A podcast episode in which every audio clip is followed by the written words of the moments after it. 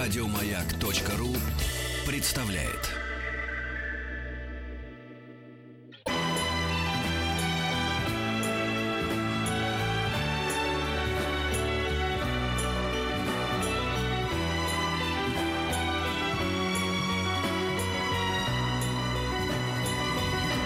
Спутник кинозрителя.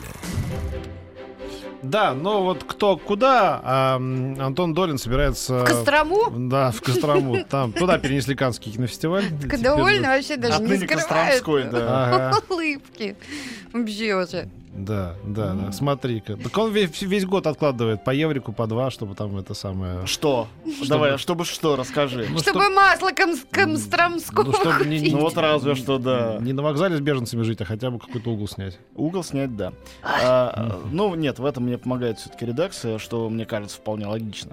А, всем привет. Да, мы сегодня поговорим про Каннский фестиваль. М, Ну, в самом конце программы, если будет немножко времени, скажем чуть-чуть про фильмы выходящие. В принципе, неделю назад я уже их анонсировал, поэтому большой необходимости в этом, по-моему, нету. Вот. а Что касается э, Кан, э, наверное, Петь, давай вначале я чуть-чуть расскажу про этот год. Я буду рассказывать Да. подробно, естественно. Да, мы хотели вообще по осве- телефону. Мы хотели значит, просто поговорить о, о канских, наиболее интересных канских победителях прошлых лет вообще. И Я- что такое об- вообще Каннский а- истории фестиваль? Каннского да. фестиваля, да. Мгм. Да. Значит, э, для начала про этот год. Открывается фестиваль э, завтра. э, Премьерой нового фильма Вуди Аллена. Спасибо большое прокатчикам, что они все-таки согласились назвать этот фильм э, по-русски «Светская жизнь». Это, конечно, не точный перевод, но называется он э, «Кафе Society», типа «Кафе общество». Так прямой перевод все равно будет э, корявым. Вот, а сначала хотели его назвать вообще красивые люди, от чего я чуть не упал в обморок сразу.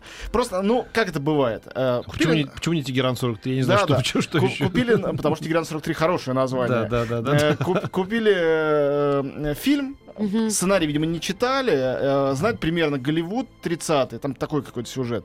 И в главных ролях Джейси Айзенберг, Кристен Стюарт. Ну, назовем красивые люди. Вот такая, наверное, логика. То есть э, более сложных здесь причин не ищу. Ну, да. А Вот. э, Немножко жалко, что в этом фильме не, не сыграл все-таки Брюс Уиллис. э, Его изначально позвали на А одну... Ну, там был конфликт графиков, как это часто бывает. А Вот, но эту роль в результате, которую прочили Брюс Уиллис, сыграл совершенно неузнаваемый, судя по трейлеру, Стив Карл, тоже, я считаю, отличный артист. Э, Посмотрим, что там у него получилось. А Айзенберга я вообще очень люблю, э, и со времен социальной сети считаю его огромным талантом. Уверен, что ну, он уже играл у, у Аллена, уверен, что он не подведет. Это то, с чего все начнется. Фестиваль в этом году э, невероятно богатый на такие прям хитовые киношные имена. Причем интересно, что это имена э, из совершенно разных областей. Это и совершенно попсовое голливудское кино, это и тотально экспериментальное авторское кино, в том числе то, о котором я ничего сказать не могу, потому что это кинематографии, которых я еще не знаю. Там сингапурский есть фильм, э, есть бразильский фильм неизвестного мне режиссера, ранее критика в конкурсе. То есть я вот могу только назвать и ничего не могу о них сказать. А есть такое, э, такая номенклатура канская, ну в хорошем смысле слова. То есть очень известные уже режиссеры, лауреаты премии многих лет, которых по всему миру и любят. Понятно, что у Кан очень сложная задача, чтобы с одной стороны это самый авторитетный фестиваль в мире, и никто не скажет им нет. С другой стороны, программу надо сформировать так, чтобы удовлетворить всех потребителей Каннского фестиваля. Кто эти потребители? Э, кажется, что это только Ты. там. Ну, я понятно, я критик, я люблю кино, к тому же разное. Мне, на самом деле, угодить э, достаточно просто хорошие фильмы, неважно, известных или нет режиссеров, поставить в конкурс. Это сравнительно легко, потому что все лучшие фильмы, повторяю, к их услугам. И главное, чтобы не о спорте. А, Вот. Ну, я даже о спорте смотрел неплохие фильмы, там бывало. Вот. А, но э, им еще нужно для светской прессы, для зевак, которые наполняют Канны. Без этого Канны не Канны. Должны быть сумасшедшие, которые э, толпой э, на жаре или, наоборот, под дождем, под зонтиками, укры- укрывающими их от солнца или от э, э, снега и дождя, значит, э, стоят с утра, занимают место напротив красной ковровой дорожки, это лестница, Мгм. чтобы сфотографировать на свою мыльницу спину Джорджа Клуни, выходящего из лимузина. Чаще всего эти звезды к ним даже не поворачиваются, они идут э, позировать фотографам. То есть это абсолютно бессмысленная задача, но если не будет условного Клуни или любой другой звезды, то не получится ничего с этим. То есть никто не будет собираться. Будут только ходить скучные профессионалы. Так быть не должно. Потом должно быть коммерческое кино. Коммерческое может быть и авторское кино. Оно должно все равно хорошо продаваться. Потому что Канны это еще гигантский рынок, где торгуют фильмами. Поэтому это такой богатый фестиваль, кроме того, что он престижный. Огромный рынок, где торгуют не только теми фильмами, которые показываются, а любыми, сериалами, чем угодно. Поэтому а, тут равновесие важно. Касательно равновесия, кроме Вуди Аллена, из таких суперзвезд, на которых все, весь мир будет смотреть, будет действительно фильм новый Джорджем Клуни. Он скоро выйдет и в России. Называется «Финансовый монстр». И это режиссерская работа Джоди Фостер. Чудесная актриса. И она замечательный режиссер тоже. Ее Да. фильм «Бобер», например, с Мелом Гибсоном, по-моему, ужасно забавный. И до этого она что-то снимала. Она, она действительно хорошая режиссер, редко снимающая там раз Она режиссер 10 лет. нескольких серий «Карточного домика», Да, например. она очень действительно талантливый человек. Кроме того, что она интеллектуалка, говорит по-французски без акцента, и много что про нее можно еще рассказать. Замечательно. Вот. И кроме этого, в конкурсе, извините меня, э, новый фильм Стивена Спилберга. Он выйдет у нас в июне. Я Спилберга, ну, действительно, прям фанат. Не просто я там его уважаю. Считаю его величайшим режиссером. Даже его неудачные фильмы мне нравятся. Но это особенный случай. «Большой и добрый великан» — это его первый сказочный детский фильм за очень долгие годы. Ну, принято так считать, что Спилберг режиссер сказок. Он со времен Крюка с э, Робином Уильямсом и э, Дастином Хоффманом, собственно, сказок не снимал. Да и там можно было поспорить, сказка ли это. Но здесь особенная история.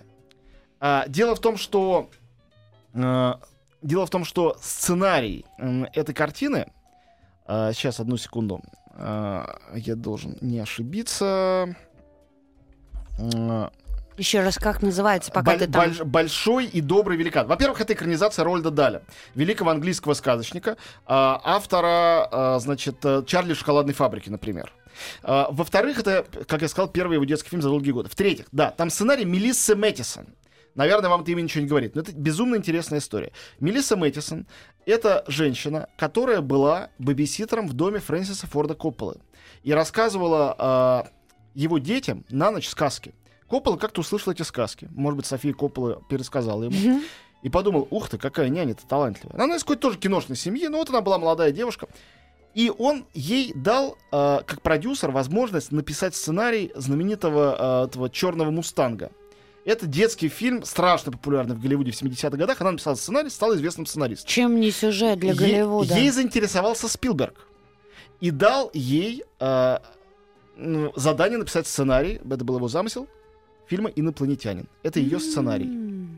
И она, э, пока писала сценарий, работала со Спилбергом, познакомилась с одним приятелем Спилберга, Харрисоном Фордом, и вышла за него замуж.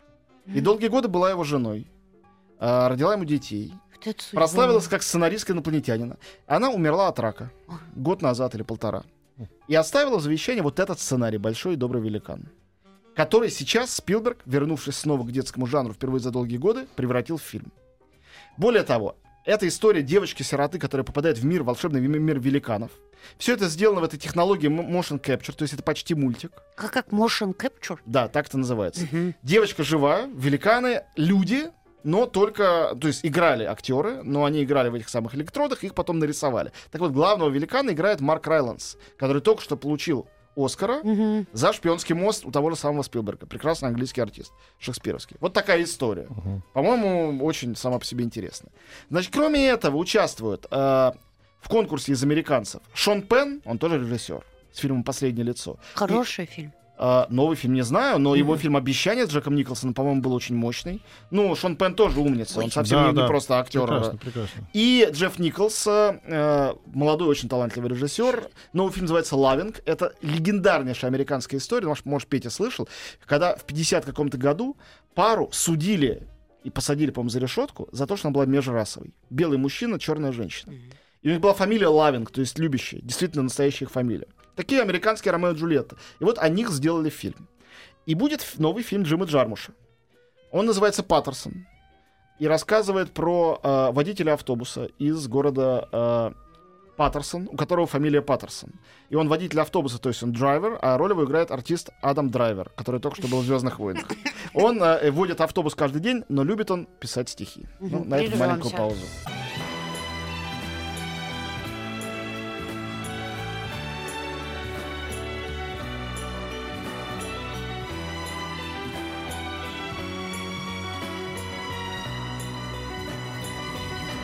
Спутник кинозрителя.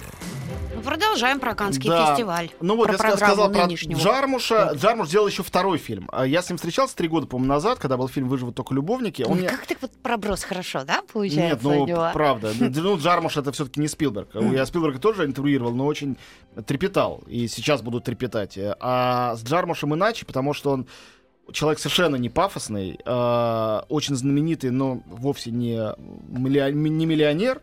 И в частности, он рассказал, что у него нет денег, чтобы закончить фильм, который они придумали вместе с отцом панк-рока Игги Попом. Фильм про Игги Попа, документальный. М. Говорит, нету денег, есть уже съемки, я все это сделал сам, ну, не, не могу, говорит, вынуть из кармана свои деньги, туда делать фильм. Может, этим и кончится, но это вообще как бы неприлично, и так делать нельзя. В общем, он доделал этот фильм, не знаю как. Будет фильм про Игги Попа. Показывать его буду, хочу пойти на официальную премьеру. В полночь в главном дворце Люмьер. Я уверен, что будет присутствовать Игги Поп, может, он даже споет там что-нибудь. В общем, это должно быть очень здорово. Два фильма Джармуш. Новый фильм Альмадовара. Называется «Хульетта». Какая-то таинственная история о женщине, которую играют две актрисы. Хульета? Хульетта. Ага. Ну, все называют Джульетта, но э, Джульетта, но вообще-то она, конечно, Хульетта по-испански. Да. Значит, а, Зови меня так, Петр. а что, красиво, мне Красиво, кажется. да. Хульета. Колосова. А, ну, вообще-то это Юлия это должна быть тогда. Ну, нет, тоже ничего. Потом э, участвует э, мой обожаемейший режиссер э, Пол Верховен. Ну, один из моих просто кумиров всех времен. После причем- Триера. Ну, да, Триер, наверное, на первом месте, но Верховен где-то там на третьем, четвертом. Обожаю его. Э, С одной стороны, у него великие голландские фильмы, начиная с турецких сладостей, Солдат королевы. Не все у нас это смотрели. Или фильм «Кровь и, э, «Кровь и плоть». Все это с молодым Рутгером Хауэром в основном. М. С другой стороны, голливудские фильмы и «Основной инстинкт», и «Робот полицейский», и «Вспомнить все», и «Шоу Girls», и «Звездный десант». Каждый из этих фильмов я готов назвать шедевром. Действительно, они абсолютно разные, все потрясающие. Он уехал опять в Европу. 10 лет назад сделал фильм «Черная книга». И с тех пор он ничего не мог снять. э, Не получалось. У него, например, навернулся, накрылся медным тазом проект пока что, в самом случае, по э, прозе Акунина. Он купил права, не нашел достаточного количества продюсеров, не получилось что-то. В общем, он сделал фильм во Франции, впервые в жизни. Называется попросту «Она». Триллер. История женщины, не очень уже юной, э, благополучной, которая была зверски изнасилована, и она ищет своего насильника, чтобы ему отомстить. Женщину играет Изабель Юпер. Ой, я хочу посмотреть. Я сам хочу посмотреть. То есть э, уверен, что это не может не быть круто. А, потом он в конкурсе Верховен. Что с ним случалось один раз с основным инстинктом. Он никогда не получал в Каннах приз. А, потом э, будет э, новый фильм, новые фильмы очень мной любимых, хотя, конечно, в России мало известных, кроме как синефилом, а, румынских режиссеров Кристи Пую и Кристиан Мунджо. Мунджо получал золотую ветку уже в Каннах. Будут братья Дарденны, э, дважды лауреаты золотой ветви, э, бельгийские режиссеры, замечательные. Э, Кен Лоуч, основоположник э, социального реализма английского, прекрасный английский режиссер. То есть, ну, действительно, программа очень хитовая. От России участвуют два фильма, оба не в конкурсе. В особом взгляде это первая внеконкурсная программа такая. Первая по важности программа после основного конкурса. Фильм «Ученик» Кирилла Серебренникова. Еще не видел, все расскажу. И в программе «Двухнедельник режиссеров», где, кстати говоря, есть также 87-летний Александр Ходоровский, чилийский тоже гениальный режиссер, а, Марко Белоккио, итальянец знаменитый. Ну, вообще там сплошные звезды. Пол Шредер, режиссер, который был автором сценария фильма «Таксист». Там участвует Гарри Бардин. Не все у нас знают, что Гарри Барден — лауреат Каннской золотой пальмовой ветви, короткометражный, за свой мультик «Выкрутасы» в 87 году. А, он сделал новый фильм, и это уникальный случай, потому что это мультик, который он сделал, не обращаясь к Минкульту вообще. А, он сделал его, собрав деньги по краудфандингу. Называется «Слушай Бетховена». А, под музыку Бетховена мы видим, как в сером-сером мрачном городе вырастают растения, пробиваясь сквозь плиты асфальта. Тут же подъезжают страшные выкорчевывающие машины, чтобы их затоптать, выкорчевать и уничтожить. И о том, как эта зелень пытается бороться с этим урбанизмом. Прекрасная, очень актуальная картина. Политическая метафора там тоже читается. Десятиминутное удовольствие. Э, Как всегда у Бардена совершенно самобытный кукольный мультфильм. Он будет участвовать в, в программе двухнедельника режиссеров. э, ну, в короткометражной их секции. Антон, а чтобы попасть вот в конкурс э, на Каны? Надо снять гениальный фильм. Кому забашлять? Но они сами отбирают, да? Конечно, конечно. У них есть свои Ну, отборщики. что нас не отобрали? А, ну, я знаю, например, что Жаль Шапрон, отборщик, приезжал в Россию, посмотрел порядка 20 новых картин, Огорчился? а, отобрал от них, из них 5 или 6, как он делает всегда, которые он предложил Каннам на посмотреть и решить. Он не решает, он решает, какие фильмы взять в Почему? Потому, потому что плохие фильмы делаю. Вот А, поэтому. ну, у меня есть э, ответ предположительный. Исходя из фильмов Серебренникова и Бардина, которые отобрали, это оба фильма, хотя я не видел фильм Серебренникова, а, с политическим подтекстом. Фильм Серебренникова — это история про среднюю старшую школу, где ученик становится религиозным фундаменталистом. М. Требует, чтобы Библию все трак- трактовали буквально и слушались ее. А, Я думаю, что Канны хотят от России, судя по всему, что они знают о России, э, политически ангажированного актуального кино, которого у нас никто не делает. У нас этого боятся и не умеют. Поэтому последний фильм русский, который был в Каннах и имел большой там успех, и получил приз за сценарий, был фильм «Левиафан». Как угодно относиться к нему можно, но что он несет в себе вот это начало, это бесспорно. Вот, я думаю, про- простейший ответ. Если бы у нас сейчас в России жил бы Тарковский, какой-нибудь Тарковский, не непосредственно Андрей Арсеньевич, я думаю, что он мог бы снять, позволить себе и не политическое, его бы отобрали. А что, все другие вот прям политические? Ты же Слушай, говоришь если про нас- ЮПР, и все, если- это же если- не если бы у нас- политическое. если У нас нету ЮП- ЮПР в России. Если у нас, если у нас Нету. кто-то снял бы фильм «Летят журавли», то тоже бы были бы прекрасны А, ну без это- политического все. рады. Это был очень политический фильм. Это был абсолютно прекрасный пацифистский фильм, рассказывающий о войне, о предательстве на войне. Там все политические на тот момент, это 57 год, 10 лет спустя после войны, чуть больше. Петь, согласись, это э, еще духи войны носились над Европой. Еще это было актуально. Поэтому я убежден, что тоже тогда поли- политика присутствовала. Просто не в том смысле пошлом, как мы понимаем здесь слово политика. Да. Мы здесь понимаем, а, а так политика... а, а в такси блюз какая политика была? Это просто была история для Там, людей. извини секундочку, Это социальная, да не социальная, не знаю, Ну, человеческая история. Социальная, с подтекстом. Два мира, два Шапира, да, ну э, что, с, гомос- с гомосексуальным, с неформалами, с анти... Там было все Ну, то, это что... социальное Нет, больше. просто это удачное ну. кино, а... Я же не говорю, что оно неудачное. Да, да, да. Должно быть и удачное, и актуальное. Вот главные два условия отбора в Канн. Нет, Вот, просто кажется- актуальное. Нет, просто мне Вот. кажется, что многие современные наши молодые режиссеры пытаются рассчитать, к какому фестивалю чего А слепить. рассчитать да. невозможно, надо А быть они пытаются, талантливым. да, и да, надо да. делать то, чего просит твоя душа. Тогда И- елки надо было отправить. Ну, отправить можно, кто их возьмет. Отправить, пожалуйста, ни- никаких проблем. То, что елки для нас это очень актуальное кино, я с этим, пожалуй, даже спорить не буду. Это действительно кино, наверное, лучше всего, к моему ужасу, отражающее современную русскую действительность, точнее говоря, мечты населения о том, как эта действительность должна выглядеть э, в легком подпитии под Новый год. Вот, но я не уверен, что Каннский фестиваль это те люди, которым интересно на это вообще смотреть. А нам К интересно, когда все пьяные. Мы Да. по-прежнему считаем, что это самое смешное, самое актуальное. Если кто-то хоть кто-то трезвый, это не так смешно. Справедливости ради, именно по этому принципу сделанный фильм «Лунгина свадьба» имел очень большой успех в Каннах получил там приз за лучший актерский ан- ансамбль. И я с этим никогда не был согласен, но факт, что там всем понравилось. Казалось очень смешно, что все пьяные русские играют на баяне и поют песни. При этом еще и шахтеры. Так Совре- что- Современную иронию судьбы нет смешнее пьяного на Руси. Да, это правда. Вот, а, а, так что про этот год я немножко сказал. А, во главе жюри Джош Миллер, автор «Безумного Да. Макса», всех фильмов про «Безумного Макса», прекрасный режиссер. И «Иствикских ведьм». А после новостей, да, после новостей мы будем говорить Про о, о- старое каннское старых кино. Каннс, да. Мгм.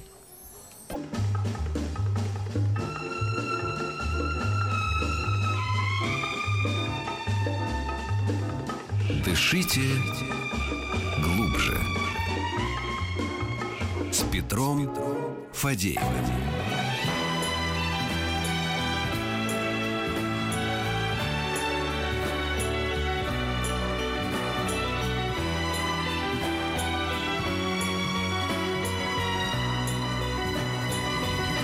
Спутник кинозрителя. Ну а теперь мы поговорим о э, былой славе Каннского фестиваля. Э, начиная с какого года он? Ну, это сложный вопрос, как ты, наверное, знаешь. А, Каннский фестиваль придумали делать в 1938 году. А, а почему, ты помнишь? Потому что Альтернативу... фестиваль был один главный, Венецианский, венецианский. венецианский, да. В 1938 году там победили э, две картины. «Олимпия» Лени Рифеншталь, это еще ладно. И э, «Пилот Лучано Серра», э, прекрасный итальянский фильм, э, режиссер которого Витторио Муссолини был такой, ну, с- да. сынок. Да, да. Вот. И люди, всякие леваки, которых всегда было в кинематографе очень много, э, хотя еще не было войны мировой, решили, что это, ребят, совсем уже неприлично. Надо делать альтернативу. Надо делать другой фестиваль, где можно было... А там отли- а, было в качестве приза в Венеции там медаль э, имени Муссолини, он лично ее вручал. Да, да. Э, Гитлер приезжал, в общем... Хороший был местечко. Да, отлично. Ну, многим людям нравилось. А Антониони там критиком сидел, э, записывал, всякие репортажики писал. И там про Ленина должен был фильм Не-не-не, какой-то. про Ленина должен был быть как раз в Каннах в, пер- в первом году. А, Ленин в 18 году, собственно, его выбрали. Э, Программу сформировали в 39 году. Президент, председателем жюри назначили Луи Люмьера, который был еще жив. Волшебник страны Оз был в конкурсе. Хороший был конкурс. Но тут такая неприятность случилась. Началась Да. война. Война. В 1939 году фестиваль не провели. Провели его в 46-м. Поэтому вот как отсчитывать не очень Ну понятно. да. С 39-го, с 46-го. э, Вот. э, э, Придумали Канны, потому что э, Лазурный берег — это, конечно, не Венеция, но, с другой стороны, это курорт. Франция всегда была левацкая. Решили сразу, что это будет место такое, куда э, никакого фашизма допускать не будут. Ну, так действительно и было. И в 46 году впервые все это дело провели, и пошло-поехало. Э, Были пару лет, когда не проводили фестиваль. До 54 года не вручали «Золотую пальмовую ветвь», у них было только гран-при. Вот, начиная э, с 55-го придумали этот приз «Золотая пальмовая ветвь», с тех пор и до сих пор, собственно говоря, вручают. А, Что можно сказать о лауреатах этого фестиваля, его участниках? Это всегда были вот крем of the крем. Самые-самые-самые лучшие режиссеры, которые существовали э, в истории. Первый фестиваль э, 46 года, где не э, вручались э, э, премии, э, там, ну, был Альф Шоберг, э, был Билли Уайлдер, э, был Дэвид Лин с своим шедевром «Короткая встреча», Был Фридрих Эрблер с, великой, с великим переломом. Это был представительство СССР. Был Рим «Открытый город» Роберта Расселини. На секундочку. Вот, то есть целая эпоха в истории кино. 46 год, сразу послевоенный неореализм, который часто отсчитывают с Расселини, с его Рима «Открытого города», считайте, начался в Каннах. Потом а, было два года, когда они пытались сообразить, они не знали, проводить ли каждый год. В 47 году был какой-то фестиваль, но не была вручена премия. В 48 году фестиваль вообще отменили. С 49-го, с- поэтому сейчас у нас а, 69-й год, а, 69-й фестиваль, Мгм. а не 70-й, несмотря на то, что в 46 году был первый официально. Вот, и в 49-м победил а, замечательный третий человек Кэрола Рида с Орсоном Уэллсом, культовый фильм. Ну и прошло несколько лет, и в 52 году сам Орсон Уэллс победил, э, получив э, приз, гран-при тогда был, за свой фильм «Отелло». Перед этим Виторио де Сика за «Чудо в Милане» в 51 году получил э, свой приз. И опять же, э, Виторио де Сика основ- тоже основоположник э, неореализма. Из чего можно, в общем, сделать вывод, э, что самые какие-то важные течения э, мирового кино, они все начинались всегда с Кан. Неореализм, французская новая волна, э, ну, в меньшей степени, разве что немецкая новая волна, все-таки она больше, к большему обязана Берлину. А, значит, э, в эти первые годы фестиваля, о которых я сейчас говорю, наверное, мой фаворит фильм, не знаю, видели ли вы его, кстати, если нет, вот прям придите сегодня домой и поставьте, и потом будете меня долго благодарить. Э, Фильм «Плата за страх». Это единственный, смотрел опять? это единственный Да. фильм в истории, который получил, тогда это было можно, он участвовал и в Берлине, тоже был все молодой фестивальчик, и в Каннах, и там, и там взял главный приз. Это фильм Анри Жоржа Клузо, которого иногда называют э, французским Хичкоком. Ну, это, конечно, неправильно, потому что он совершенно самобытный режиссер. В главных ролях там, на секундочку, Шарль Ванель и Ив Монтан.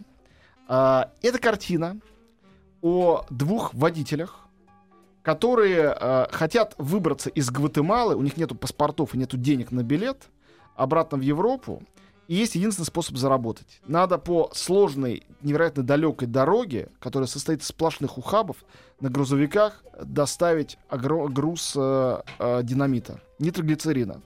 И потом они эти грузовики с нитроглицерином через страну везут. Это потрясающая картина. Э, Она, конечно, ничего в себе. Тогда вообще Каннский фестиваль был далек от каких-то э, арт-поисков таких очень сложных. Это был э, фестиваль народного кино. Он довольно скоро перестал таким быть. И, наверное, одним из виноватых в том, что он перестал таким быть, э, был, извините, наш с вами друг Федерико Феллини.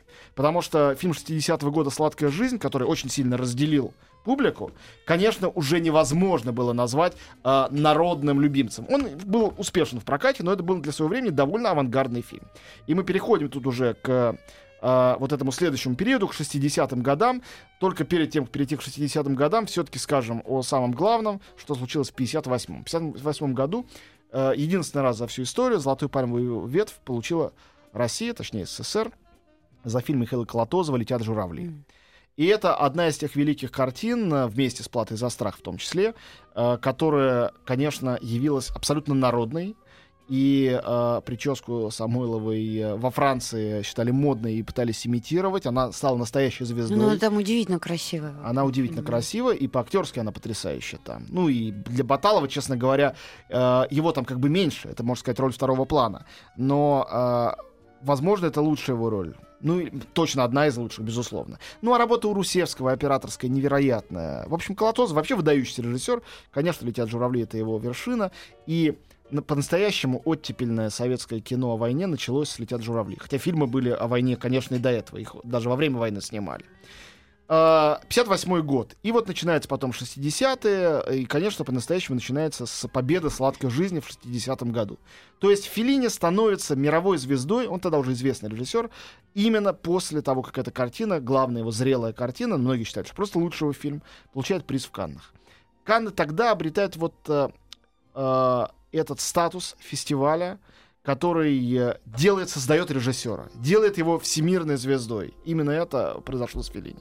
А вот ты говоришь, а, разделились, да? Кто-то хвалил, кто-то Да, ругал. да. А вот критики, которые ругали, они а, вот а, что предъявляли на первом месте Во-первых, этого фильма? бессодержательность. А. Во-вторых, аморальность, А. наезд на христианские ценности, которые в фильме, безусловно, есть, начиная с этой фигуры Христа, которую они там на вертолете везут.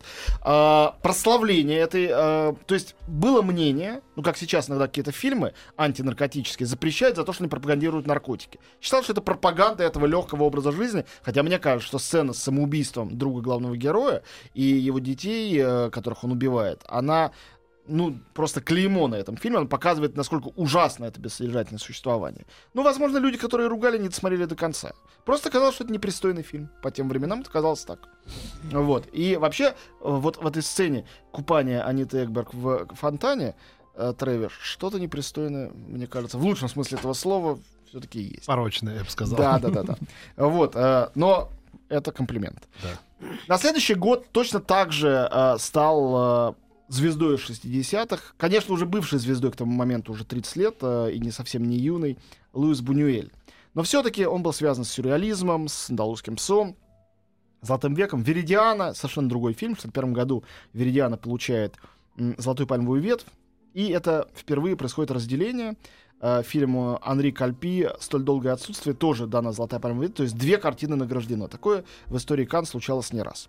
И в 1963 году э, уже популярный режиссер, уже награжденный в Венеции, Лукино Висконти, тоже становится э, победителем Кан за фильм «Леопард», 63 год. Вот э, эти картины, если к ним добавить э, э, 7 лет спустя, это все еще 60-е, фотоувеличение Микеланджело Антониони, конечно, это его лондонский фильм, но все-таки Антониони это итальянский гений. Вот эти три победы, они делают, э, со- создают вот великие канские, итальянские 60-е. 50-е тоже были итальянскими в большой степени. Конечно, там был Орсон Уэллс э, и Кэрол Рид, но все-таки и Расселини с Римом открытым городом, и Виторио де Сика с чудом в Милане побеждали. Но вот э, э, 60-е, они, получается, э, прежде всего, конечно, итальянскими. Добавим сюда еще Пьетро Джерми с фильмом «Дамы и господа», 66 год. Но не будем забывать о французах. К тому моменту уже вовсю существует э, э, новая волна французская. Ее не допускают до золотой пальмовой Я ветви. хотела сказать конкурс в Юрмале. Да. Нет, нет, ну, Ну, да. ну да. Значит, не допускают э, ни Гадара, ни Трюфо до главной премии, хотя сами они участники фестиваля. А, и к их ненависти, ненависти они до конца жизни, ну, Гайдара, у Гадара жизнь еще не кончилась, до конца жизни не могли в себе развеять. К их ненависти в 60-х золотую пальму вет дают не им, а сначала Жаку Деми, великому, за шербургские зонтики в 64 году. Начинается карьера не только Деми, но и Катрин Денев. Мгм. Она звезда после этого, с этого момента начиная. И два года спустя мужчина и женщина Клод Лелуша. Два режиссера, Деми, который был близок к новой волне, но его всегда слегка презирали, и Лелуш, которого просто ненавидели за это. Ненавидели. Но я признаюсь, я тоже считаю Лелуша средним режиссером. Но, него- конечно, но у него Мужчина и женщина да, это да, великий да, фильм. да, вот да. Это, это просто факт. Может быть, это совпадение эпохи, выбора актеров, правильной Нет, музыки. нет, может быть, это был весь потенциал. То есть, как бы у всех Может. он в разной степени, как бы. поэтому- Бывает, конечно, и так. А ты ни слова не сказал, как они жюри выбирают. А, А потому что никто толком этого не знает. Это делает оргкомитет. Они назначают до сих пор. Из это серии «Кто приедет» или, А, на, или нет? Во главе- приедет, да. Во главе жюри чаще всего режиссер, часто бывал писатель, Семенон, в частности, бывал, иногда актер, но это часто актер, который также режиссирует. Когда чистый актер, как это бывало с Жером Депардье, например, он вручил очень неудачно, как считается, «Золотую пальмовую ветвь» Билли Аугусту за довольно неудачный фильм, и его дико освистывали, все-таки стараются чаще всего режиссеров. А в жюри внутри обязательно есть люди не киношной профессии, или не режиссеры, не актеры, бывают сценаристы, бывают продюсеры, и обязательно есть несколько красивых актеров и актрис. Вот в этом году, например, Матс Микельсон, невероятный красавец, и Кирстен Данст будут в жюри Кан, в частности. А руководством- критики есть? Никогда. Почему? Критиков в канское жюри не пускают. Во-первых, у критиков есть жюри ФИПРИСИ. Это критическая ассоциация. Они выносят свои при- призы. И, например, когда Андрей Рублев ничего не получил в Каннах, в ФИПРИСИ ему дали приз. А ты вот туда же входишь, А по-моему. я сейчас... Есть еще одно жюри не так давнее. Журнала английского Screen International, но он мировой журнал. И у них свое собственное жюри. Мы не выносим там, мы говорю, потому что я участвую второй раз уже в этом жюри. Мы не выносим там, мы не говорим, кто победил, а просто ставим звездочки, и победителем считается по умолчанию тот, кто набрал больше всего баллов. А у вас совпало, когда вот ты был в жюри, Да. с мнением? Да, совпало. В этот раз совпало. Итальянский документальный фильм, я о нем рассказывал, про Да. мигрантов. Он замечательный. Действительно, документальный фильм был сильнее всех игровых. В Каннах такое случалось дважды, когда побеждала документалка. Один раз это был фильм Жана Жака Ика- Ива Кусто давным-давно. Второй раз э, 9.11 по Фаренгейту Майкла Мура. Сравнительно недавно. В 2004 году.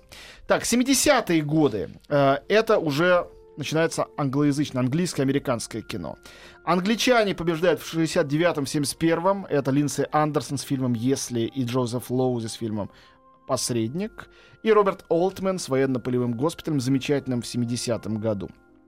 Фра- э, Италия вдруг выступает совершенно иначе, уже как э, э, кинематограф политический, к разговору о политике. Рабочий класс идет в рай Элио Петри и Дело, Дело Маттеи Франческо Роузи побеждает в 72 году. К разговору об Америке. Возвращается с Америка в 73 году. Антош, да. прервемся. Спутник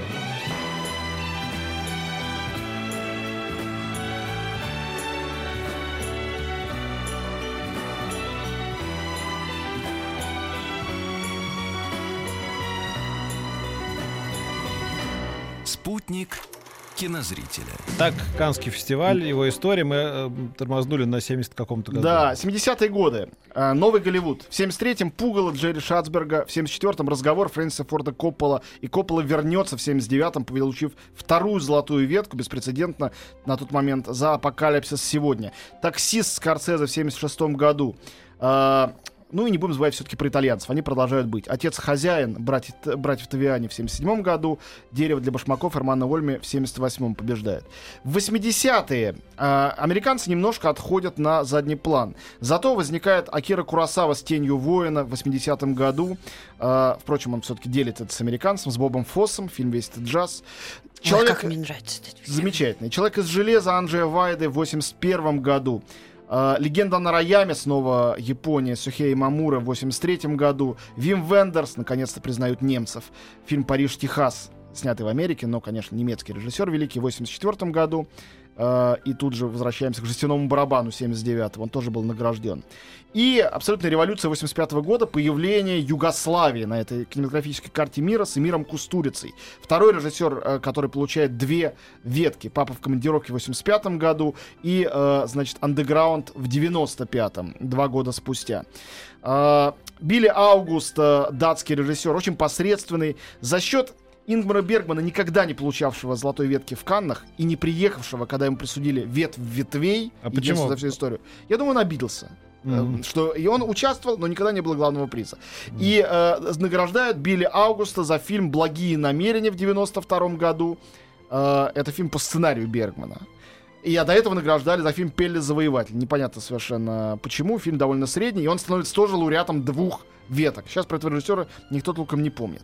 90-е годы, революция постмодернистов-американцев. 89-й год, главный приз. Э, Стивен Содерберг за секс, ложь и видео. Юный режиссер, самый молодой в истории Кан. 20-летний. Год спустя Дэвид Линч за «Дикие сердцем», 90-й год. Вот. э, ну и рядом с этим Бартон Финк в 91 году, «Братьев Коэн». Проходит еще два года, и «Криминальное чтиво» Квентина Тарантино в 94-м, то, э, который побеждает если бы не он, то, конечно, получил бы этот приз Михалков с Да. «Утомленными солнцем». Он Да. был на втором месте оказался. В 93 году э, случается два исторических момента. Канны открывают китайский кинематограф, награждая фильм «Прощай, моя наложница» Чена Кайге. И впервые в истории дают ветку женщине. Джейн Кемпин за замечательную картину «Пианино». Вот. Ну и дальше. Иранское кино. «Вкус вишни» в 97 году Аббаса Киаростами. Греческое кино. 98 год. «Вечность. Один день» Тео Ангелопулоса. И с 99 года, начиная уже я, езжу в Канны. э, и тоже революция. «Братья Дарден». Их жесткий реализм. Фильм «Розетта» получает главный приз э, вместо Альмадовара, Линча, Джармуша. Все они в конкурсе. Никто не добирается до этого приза. Мой любимый фон Триер побеждает в 2000-м и дает старт э, новому э, тысячелетию. Какие самые важные были победы в этом тысячелетии? Гас Ван Сент с фильмом «Слон» в 2003-м. Майкл Мур, я уже сказал, за «Фаренгейт» 9.11. Две ветки Дарденном. э, фильм «Дитя» в 2005-м после «Розетты». Две ветки Михаэля Ханеке. э, это «Белая лента» и «Любовь». Румынское кино «Четыре месяца, три недели и два дня» в 2007 году. Э, замечательный фильм «Класс» французский. Открытие тайского кино. Дядюшка Бунми, который помнит свои прошлые жизни. А Пичетпонга Верстакула. Я знаю, вам нравится, когда я произношу эти, Да, эти магические слова. Сразу представляю А, себе. Замечательный фильм о лесбийской любви «Жизнь Адель». Обожаю. Ой, мне очень 2003 нравится этот фильм. 2013 год. Стивен Спилберг наградил тогда Абдулатифа Кешиша. Последние два года, на мой взгляд, неудачные пальмы, поэтому я так надеюсь на этот год. Это турецкая, невероятно занудная зимняя спячка Нури Бельге Джейлана, та самая Джейн Кемпин э, наградил этот фильм. И из-за этого, я считаю, не получил эту премию Звягинцев. И Дипан Жака Адиара. Чисто политический социальный фильм о беженцах в Париже. Конечно, очень актуальный, но художественно проигрывающий многим другим картинам. Получил золотую, э, золотую ветку от братьев Коинов. На этом, собственно говоря, эта история Кан закрывается. Я думаю, что вы услышали э, такое количество имен великих режиссеров, сколько не слышали довольно давно. И э, этого достаточно для того, чтобы понять вес этого события, о котором мы вам будем рапортовать, Ты начиная с завтрашнего дня. купил? Билет У него абонемент. практически, Туда, да. Отрывной такой, да. Спасибо тебе, Мы Антон. будем на связи с тобой по телефону. Обязательно. Каждый день. Ой, я так завидую ему, не могу. Пишите Не завидуйте другому, даже если он в очках, писала Агния Барто. Да, у нас есть еще одно дело. Сегодня первый полуфинал Евровидения. Мы сегодня будем болеть за Сергея Лазарева вместе с «Маяком» и каналом «России» в прямом эфире. Любимые ведущие «Маяка», звезды телеканала «Россия», живой концерт победителей проекта «Народный продюсер» и финалистов шоу «Главная сцена» группы «Рекорд Оркестр». И, конечно же, прямая трансляция из Стокгольма. Если вы хотите присоединиться к нашей большой компании, то звоните прямо сейчас. А, плюс 7 495 728 7171, код Москвы 495, я уже сказала. И вы получите два пригласительных билета в Радио Сити. Начинаем болеть за наших в 19.00. Если у нас звонок, Галина, а, 728-7171, код Москвы 495. Ну давайте, кто хочет пригласить на билет на Евровидение? А то Петя пойдет. Ты пойдешь? Я пою там. Ага, да, да, да. 728-7171. Это сюрприз Евровидения. Все ждут Лазарева, а тут я такой. Микрозаймы. Я, кстати, в Питере видел, там лавочка предлагает микрозаймы, хотел сфотографировать тебя, послать, чтобы тебя довести. мне больше нравится, вот как поет, не обижайся, Сергей Лазарев. Я Ну, его хорошо, обожаю. хорошо. До- Ну, я в следующем году, можно выступлю? Да. Здравствуйте. От России, да. Здравствуйте. Здравствуйте, как вас зовут? Представьтесь, пожалуйста. Александр. Александр. Александр, будете болеть за Сергея Лазарева? Конечно. Обязательно. Ага. Поболейте там и за нас с Петром, а, вот в прямом эфире, потому что вы получаете два пригласительных билета. Пох- вот, вот там поаплодируйте, и мы будем знать, что это наш Александр. Да. Да. Обязательно. Что это? Спасибо. О, о, спасибо большое. Во, во, песня же Сергея Лазарева. Ты так не сможешь. Языков не знаю. У тебя ж гланды пить. У меня главное. Еще больше подкастов на радиомаяк.ру.